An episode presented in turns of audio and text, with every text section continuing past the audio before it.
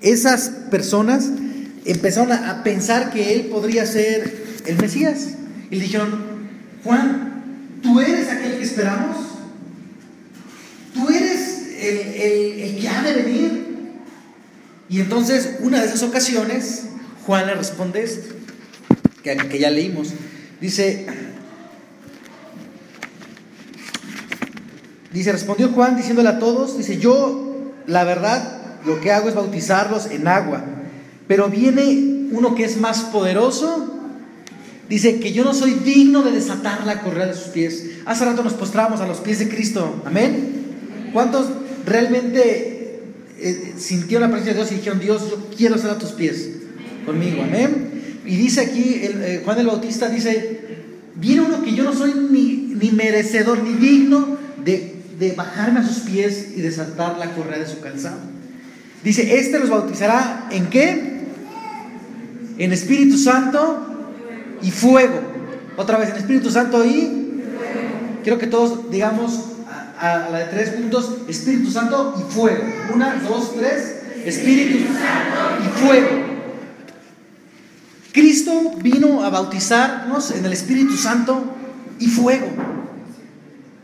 Pero como cristianos muchas veces tenemos ese deseo de ser bautizados por el Espíritu Santo, de manifestar a través de milagros, de dones de profecía, de don de lenguas, que son todas manifestaciones del Espíritu Santo, pero dice eh, la palabra de Dios que Jesús iba a venir a bautizar con Espíritu Santo y fuego.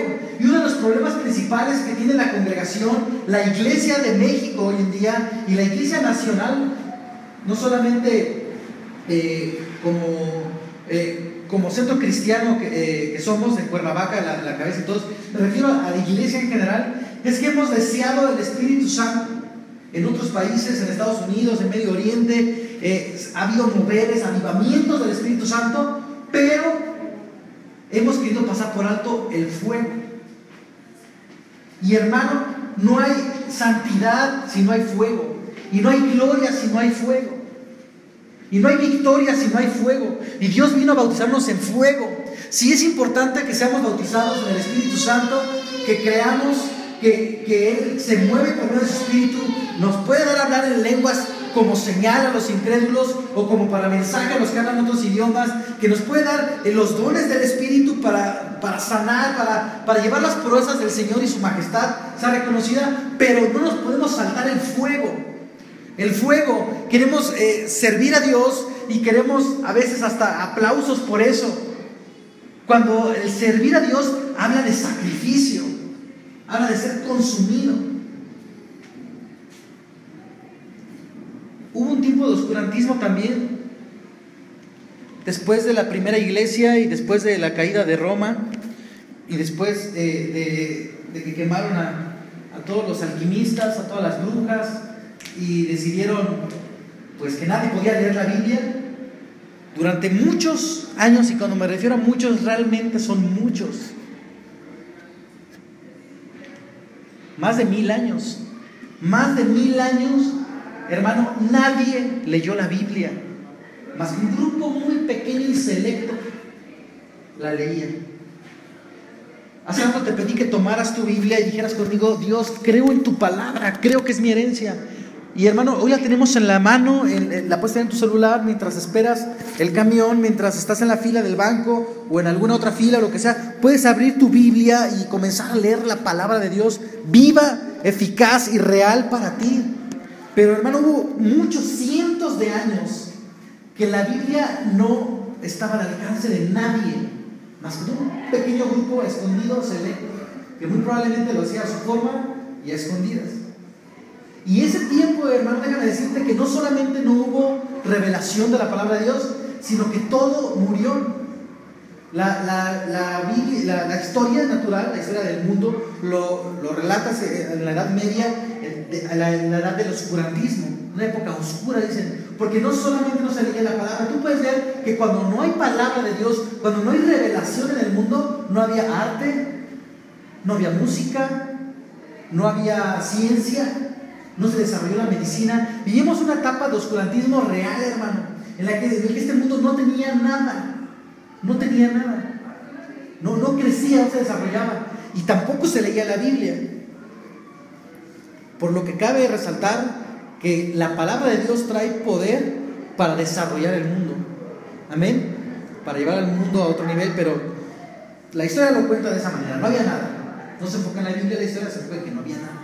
Pero cuando se vuelve a desarrollar la historia, se vuelve a leer la Biblia, hay una revolución, hay reforma, la reforma de la palabra, que es la que hizo Martín Lutero. Y, hermano, durante todos esos cientos y cientos años, nadie habló en lenguas. Nadie tuvo manifestación del Espíritu Santo. Nadie se movió en el poder del Espíritu Santo. La iglesia mermó, la iglesia se escondió, la iglesia estaba viviendo de una manera muy extraña, pues no había dirección de la palabra de Dios. ¿Cómo imagínate tú podría vivir la iglesia sin dirección de la Biblia? ¿Te imaginas una iglesia sin la dirección de, la Biblia? Pero resurge la palabra de Dios, se empieza a traducir a, idiomas. Ah, porque para esto las pocas Biblias que se leían estaban en un lenguaje que no todos entendían, un lenguaje muerto.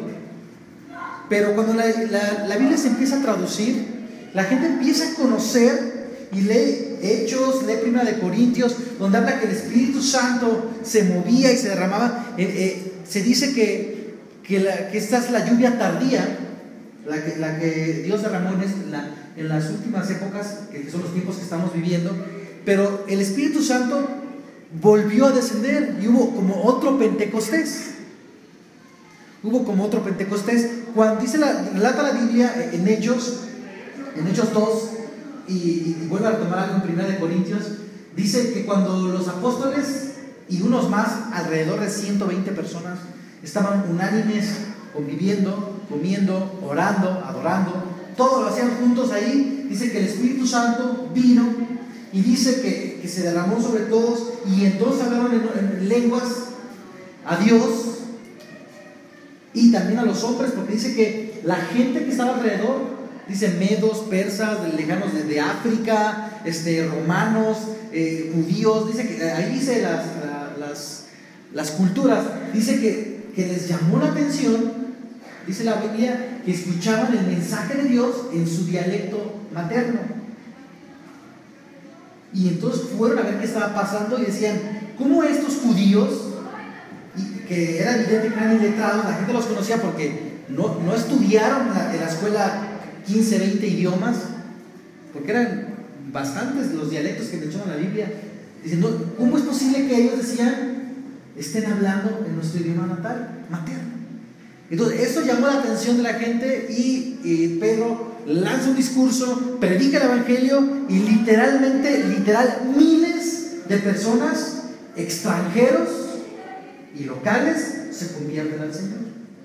Dice la Biblia que, que, Dios repartió lenguas como de fuego y que literalmente lenguas como de fuego. Las lenguas de fuego son como esas eh, llamaradas que, que surgen y, no tienen final, o sea, están como en el aire. Y por eso la gente eh, se dio cuenta que había un derramamiento, que había algo especial ese día, el día del Pentecostés le llamamos. Pero se dice que hubo un segundo Pentecostés. Ahí para los que están anotando, en 1906, después de cientos y cientos de años, en los 1800, mediados de 1800, se volvió a empezar a leer la Biblia, se empezó a reformar la iglesia, empezó a haber avivamiento, pero en 1906 se dice que hubo un nuevo avivamiento en, Los Ángeles, California, en la calle de Azusa. Es un hecho histórico. En una pequeña iglesia que pastoreaba un, hombre de color, un negro, no recuerdo el nombre, pero lo puedes buscar en la historia, ¿no? El avivamiento del, del segundo avivamiento del Pentecostés, o búscalo, no sé, a ver cómo, este, derramamiento del Espíritu Santo en la época moderna, es un hecho histórico, salió en las noticias, salió en el periódico, porque esa pequeña iglesia, en un lugar que había fungido como establo y otras cosas, eh, empezaron a, leer la palabra, a estudiarla, y después de, un sermón eh, y un llamamiento a entregarse a Cristo, empezó la gente a recibir el Espíritu Santo, a hablar en lenguas, había ciegos que, que, empezaban a ver, había este, gente que no caminaba, que empezaba a caminar, empezaron a hacer milagros como el día del Pentecostés, pero en esta ocasión la gente no se dio cuenta por las lenguas, sino los vecinos, dice la historia, que, que vieron que ese lugar se quemaba. Vieron que ese lugar ardía en llamas y llamaron a los bomberos y, dijeron, este, seguramente no pueden ni salir.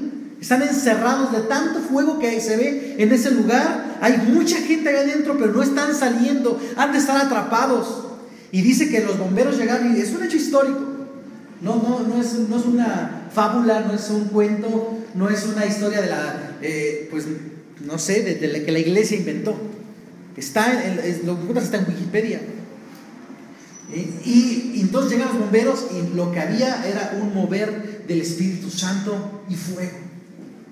Y en ese eh, segundo Pentecostés, en esta segunda lluvia, dice eh, el, profeta Joel, dice, los postreros tiempos, en aquellos tiempos, los tiempos finales, derramaré de mi espíritu. Entonces, Jesús prometió que iba a venir el Espíritu Santo cuando Él ascendiera, en, Hechos 1, y, y se cumplió. Pero después no hubo nada, y eso que profetizaba el profeta Joel se cumple a, eh, a mediados del siglo XIX. Y entonces el Espíritu Santo empieza a, volver a hacer su trabajo. Y entonces volvemos a, tener hechos históricos nuevamente de sanidades, de profecías, de lenguas. Luego había quienes dicen que solamente la profecía y las lenguas eran para los apóstoles, siendo que en el día del Pentecostés había más de 120 personas que hablaron en lenguas y que hicieron milagros y que profetizaron. Pero esta segunda ocasión que el Espíritu Santo decidió volver a moverse en la tierra es la cual la, que estamos viviendo tú y yo, hermano. Estamos viviendo en un segundo avivamiento que, que podemos dejar pasar por alto si no ponemos atención. Y en este segundo mover del Espíritu Santo, en este mover, el Espíritu Santo quiere manifestarse en forma de fuego, en forma de, en forma de poder. Yo hace, yo hace unas semanas, ocho días, escuchaba los del curso 4. ¿Alguien aquí que está en el curso 4? ¿No? ¿Nadie de aquí está en el curso 4? ¿O sí? ¿Cuatro? ¿Josué? ¿No? ¿Qué clase da la pastora entonces? Nos da doctrina, pero ya pasamos el 4. Ah, ¿da doctrina? Ah, bueno, ¿quién está de doctrina con la pastora? Ah, ya, ya. Yo escuchaba que les preguntaba este, que cómo era una salsa, si se imagina la salsa ardiendo cuando Moisés eh, se encontró con Dios cara a cara. Y yo veía, eh, pues los escuchaba y subí una salsa, y luego me quedó la, idea, porque es un arbolito pues desértico, no muy frondoso, pero, pero pues tiene sus hojitas y todo, y tiene sus ramas, que, que, está más seco que verde el año, porque es, es del desierto. Y dice la Biblia que, que ardía en llamas, pero no se consumía no se consumía. Entonces, yo aquí veo una gran enseñanza. Hemos leído y escuchado que uno de los hombres que dio cara a cara a Dios fue Moisés, de los que habló con él, de los que pasaban tanto tiempo en su presencia, que al salir de su presencia dice que su rostro resplandecía y la gente no podía ni verlo. Y se tenía que poner un velo en la cara, dice la Biblia. Entonces, alguien que estaba en la presencia de Dios, literal así, cara a cara de frente, era Moisés. Y él cuando se encontró con él, la forma en la que lo vio fue el fuego en una, en una salsa. ¿Y qué le dijo Dios a Moisés? Dijo, Moisés, de, quita el calzado de tus pies porque donde tú pisas es,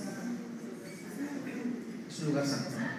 Entonces se quita los zapatos y, está ahí.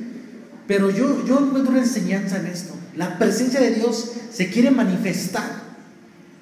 Se quiere manifestar en el, el hombre, como lo hizo con Moisés, con, con fuego, fuego consumidor, pero que no consume. Y es raro esto, es sobrenatural. Pero realmente nosotros necesitamos ese fuego que consume todo pero a ti como persona no te consume, sino te, hace santo, te perfecciona.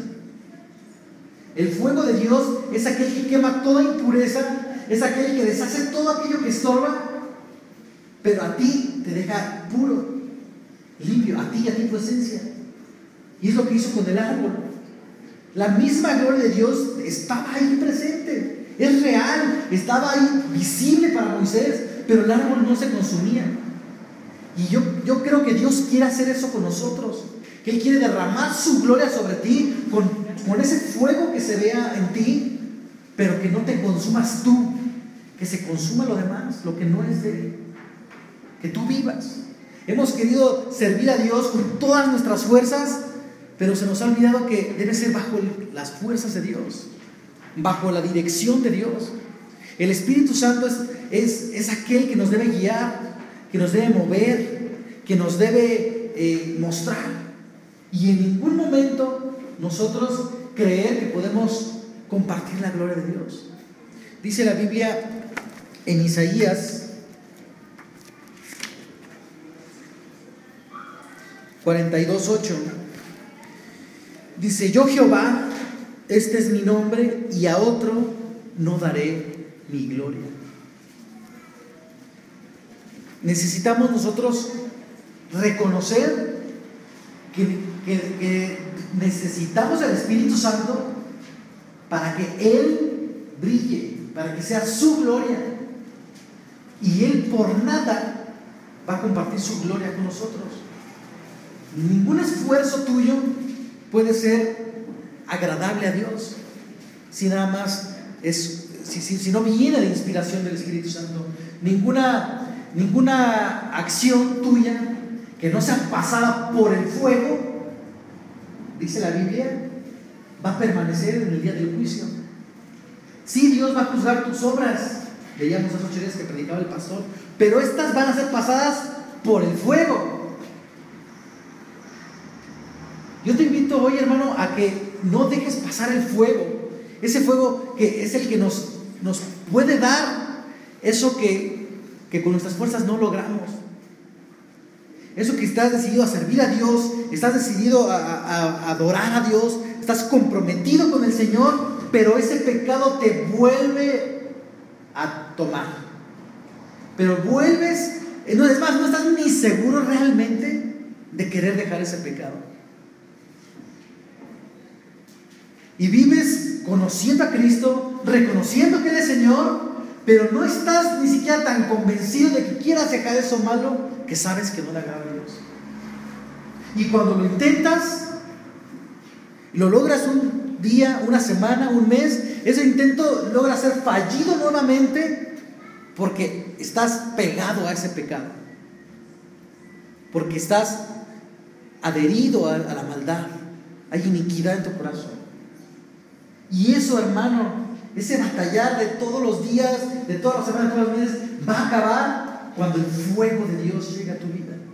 Cuando tú le pidas a Dios que te bautice en fuego y poder. Eh, no podemos ser una iglesia que, viva sin ser bautizada por el Espíritu Santo y fuego. No podemos ser una iglesia que camine sin ser, sin ser quemada, sin ser consumida, sin ser totalmente abrazada por las llamas del Señor, para que no quede nada que sea impuro.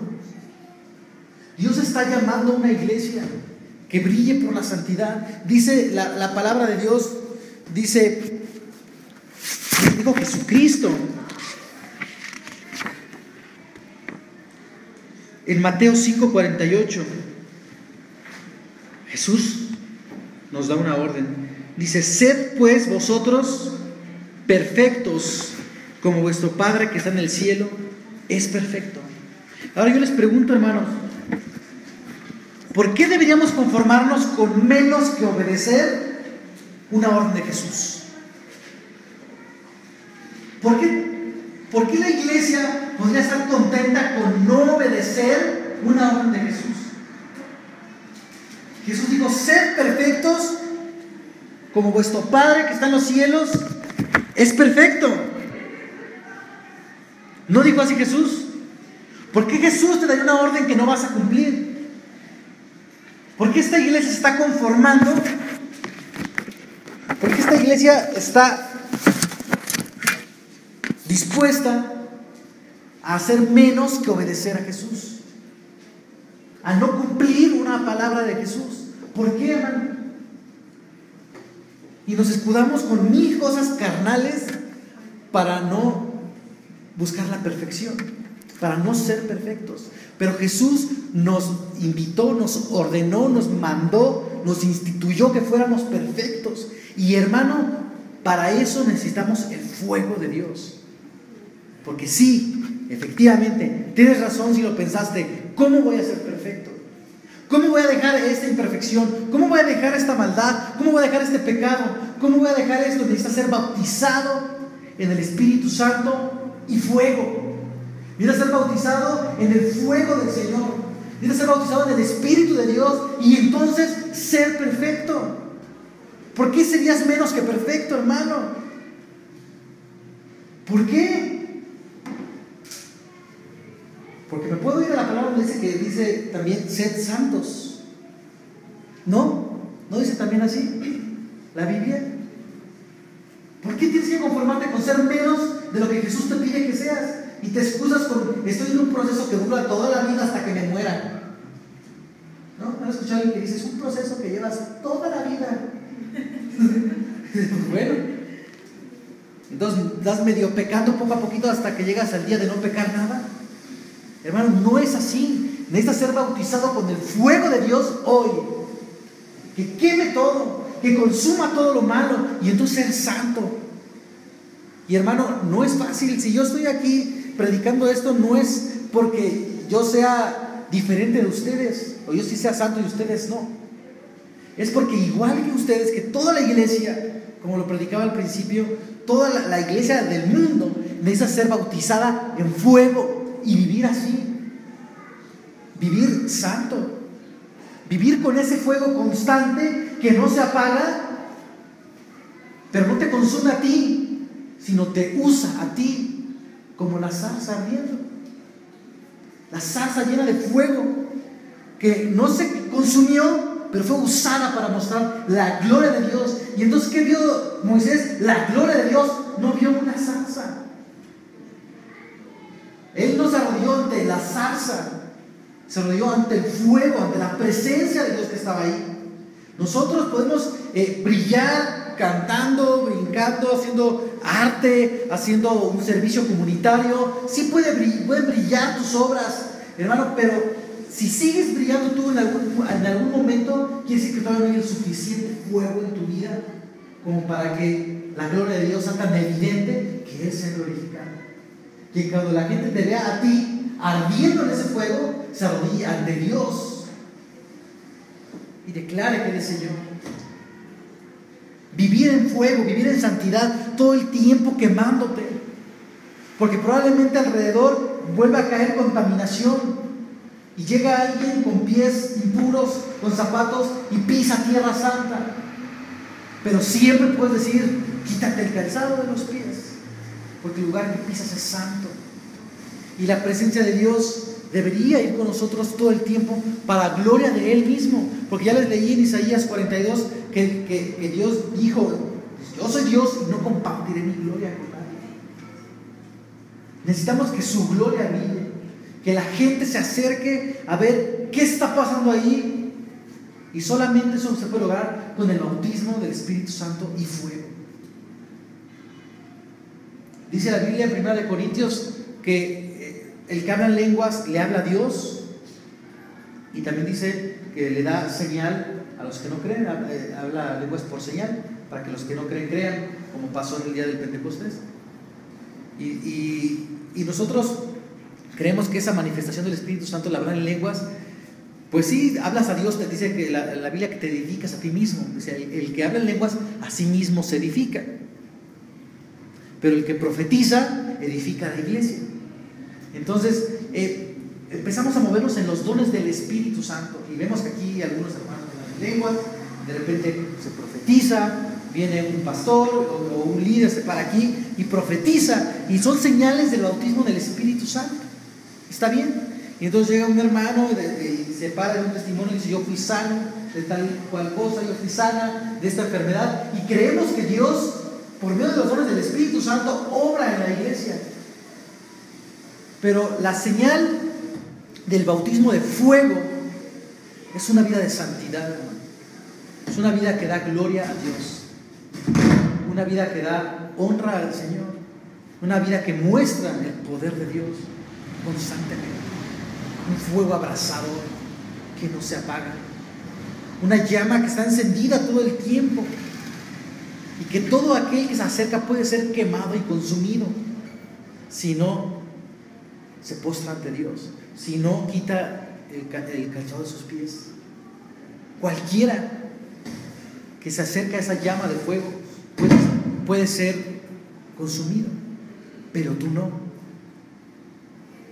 Pero tú no, porque tú fuiste bautizado por mismo Jesús en fuego. Y, hermano, es la parte que nos queremos brincar. Porque buscamos predicaciones en la televisión, en YouTube, buscamos congresos en iglesias, eh, un hermano que nos venga de visita y esté más ungido que nosotros, y buscamos oraciones, declaraciones de fe positivas, eh, eh, técnicas de pensamiento positivo para, para que nos vaya mejor y que todo sea bendición. Y, y estamos como cristianos veces buscando una receta para que tengas la bendición de Dios. Cuando la bendición de Dios realmente es que su misma presencia esté con nosotros y que su gloria significa muchas veces más sacrificio.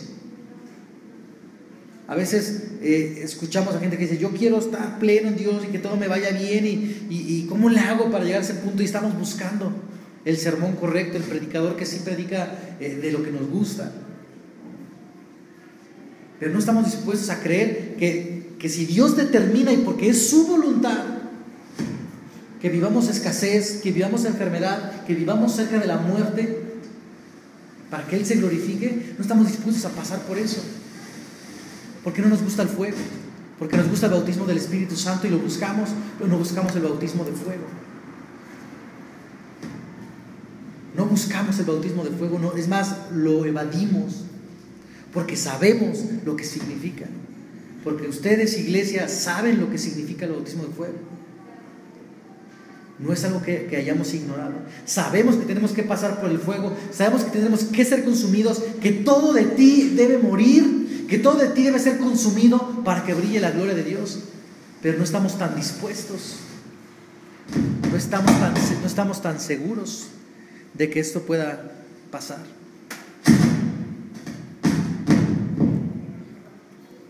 El Espíritu Santo sí se mueve con sanidad, con milagros, con profecía, con poder. Pero el fuego, hermano, va a consumir esas cosas que tal vez hoy todavía amas. Va a consumir esas cosas que tal vez hoy todavía disfrutas, de las cuales te gozas, de las cuales vives. El bautismo de fuego es lo que va a hacer. El bautismo de fuego te va a quemar todo lo que no es, no sea de Dios. Y hermano, pues creo, que está por, demás, está por demás decir que puede doler. Puede doler. Y por eso no estamos a veces dispuestos ser bautizados en fuego. Pero hermano, esta iglesia es necesario, necesario que viva con un bautismo del Espíritu Santo y fuego constantemente. Y que si esa llama se apaga en ti, que si esa llama llega a ser este, pues un cerillo, una vela, una luz que brilla en ti, la luz de Jesús, nada más. Tienes que avivar el fuego, hermano. Tienes que pedir a Dios que te avive, que derrame su Espíritu Santo y fuego sobre ti. Y que no haya más de ti. Y que no importa si la forma en la que sirves a Dios es la menos aplaudida, la menos reconocida, la menos eh, mostrada al mundo. No importa, porque tú haces la voluntad de Dios, la voluntad del Padre. El mundo no necesita cristianos estrella, cristianos rockstar o cristianos eh, predicadores, líderes, iglesia que, que sea vistosa. El mundo necesita ver la gloria de Dios, ver la santidad en tu vida, ver que se puede, ver que vives diferente, ver que, que no piensas que no caminas, que no actúas, que no hablas igual que el mundo, que el fuego de Dios te consume todos los días, todos los días. Y uno de ustedes puede ser que, pues que sí le toque la bendición, la prosperidad y el gozo de Dios, pero si la voluntad de Dios fuera que te toca el dolor, que te toca el martirio, tendríamos que estar dispuestos, hermano tendríamos que estar dispuestos. Porque seguir la voluntad de Dios no siempre es fácil, no siempre es fácil. Y si tú decides ser quemado por el fuego de Dios, por su Espíritu Santo, no siempre va a ser fácil. Dedicarte más a Él que a tus hijos, dedicarte más a Él que a tu esposa. Creo que está por demás decir que es sin descuidarnos, que, tú sabes a lo que me refiero. Es dedicar realmente tu vida a Dios, dedicar tu vida al Señor. No lo vas a poder hacer, hermano. Es difícil. Es difícil rendirte a Dios por completo, sacrificar tiempo que podrás hacer mil cosas, sacrificar el tiempo con tu familia, servir a Dios de lleno y adorarle como Dios merece. Tú sabes que no es fácil y no vas a poder con tus fuerzas. Necesitas ser bautizado en fuego. Necesitas ser bautizado en el Espíritu Santo para que todo eso realmente fluya por medio de Dios, para que Dios fluya, para que Él brille, para que su gloria se mueva y entonces todo lo que Dios decida hacer, milagros, profecías, restauración, sanidades, todo eso que, Dios desea hacer, pues pase, pase sin el obstáculo de nuestra carnalidad. Amén. Les voy a invitar a que se pongan de pie. Y si reconoces conmigo la necesidad de la necesidad del bautismo del fuego de Dios, reconoces igual que yo que no te has dejado quemar, que no te has dejado ser lleno, que no es que Dios no haya decidido todavía bautizarte en el Espíritu Santo, sino que tú sabes que no has querido ser consumido.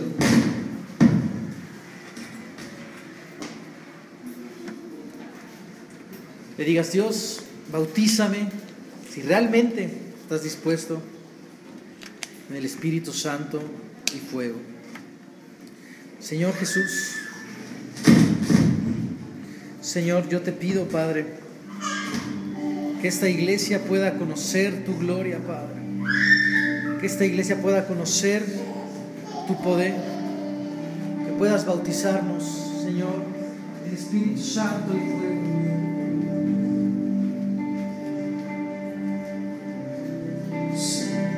Dios, reconocemos, Señor, que, que no hemos sido bautizados por tu Espíritu Santo, por tu fuego, algunos de nosotros, tal vez porque no estamos completamente convencidos de querer ser quemados por tu fuego, de querer ser consumidos nosotros mismos para que vivas tú, Señor, en nosotros. Pero yo te pido, Padre, que el día de hoy pueda descender tu gloria sobre esta congregación.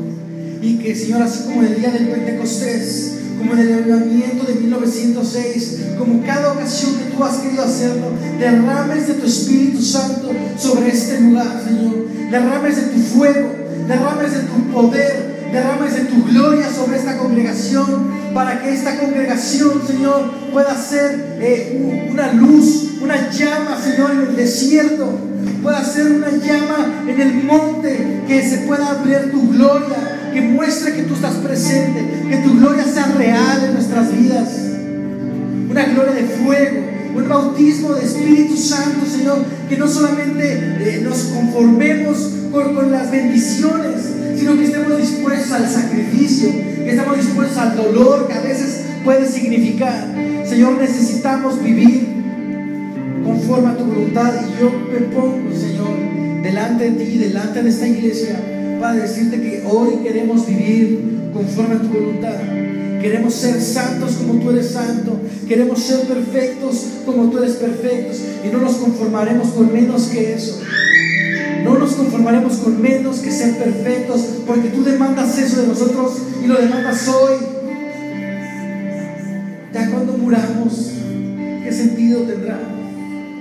Hoy queremos obedecerte, porque sabemos, Señor, que todo lo que hagamos sea pasado por el fuego. Oh Señor, si aquí hay alguien que necesita esa llenura de tu Espíritu Santo, que necesita ese fuego en su vida, en su, en su, corazón, llénalo, Señor. Llena nuestras vidas de tu Espíritu Santo. Llena nuestro corazón. Llena, Señor, todo lo que somos. Cautiva, Padre, a esta iglesia de tal manera que solamente sea tu gloria la que sea visible. No queremos que sea visible ningún ministerio, ninguna parte del culto, ninguna parte de nuestro servicio. Queremos que seas visible tú, Señor. Que la gente, que el mundo reconozca que aún el Espíritu Santo está en este mundo, está en esta tierra y estás en nosotros, en nuestro corazón, en nuestra vida, Señor. No apagues ese fuego en nuestras vidas. Aquellos que ya han sido llenos del Espíritu Santo, aquellos que ya han sido bautizados con el Espíritu Santo, aquellos que ya se mueven en el don de lenguas, de profecía, de ciencia, Señor, aquellos que ya se mueven en tu Espíritu Santo, Señor, que ese fuego no cese, que no nada más sea la palabra de poder, la palabra de visión, la palabra de lenguas extrañas, sino de lenguas celestiales, sino que también sea el fuego, Señor, que siempre crezca, siempre avive, siempre esté eh, quemando y consumiendo cualquier cosa que sea impura, cualquier cosa que no te bendiga, cualquier cosa que no te glorifique, cualquier cosa que no te agrade, Señor, que ese fuego no se apague, que aquellos que hemos recibido el, bautismo de tu Espíritu Santo podamos vivir con ese Espíritu avivado, Señor, encendido todos los días que no sea un espíritu que nos bautizó hace años y hemos dejado contristados los mismos años que han pasado. Queremos, Señor, todos los días ser consumidos por ti, vivir del fuego de tu espíritu. Es importante, Señor, para nosotros que tú nos dirijas. Y hoy te rendimos a ti todo lo que somos, te pertenecemos, Señor. Si aquí hay alguien que no ha recibido a Jesús, en su corazón como su Señor y Salvador. Haz conmigo en voz baja si quieres esta oración. Dile, Señor Jesús, me arrepiento de mis pecados, te reconozco como mi Señor y Salvador. Dame una nueva vida en ti. Con esta pequeña oración tú le, dejas, le das lugar a Jesús a que entre en tu corazón y que el Espíritu Santo te pueda bautizar en el cuerpo de Cristo pero necesitas vivir con el fuego de Dios, dejar que tu vida sea consumida por el fuego de Dios, por el poder de Dios. Gloria a ti, Señor. Gloria al Rey de Reyes.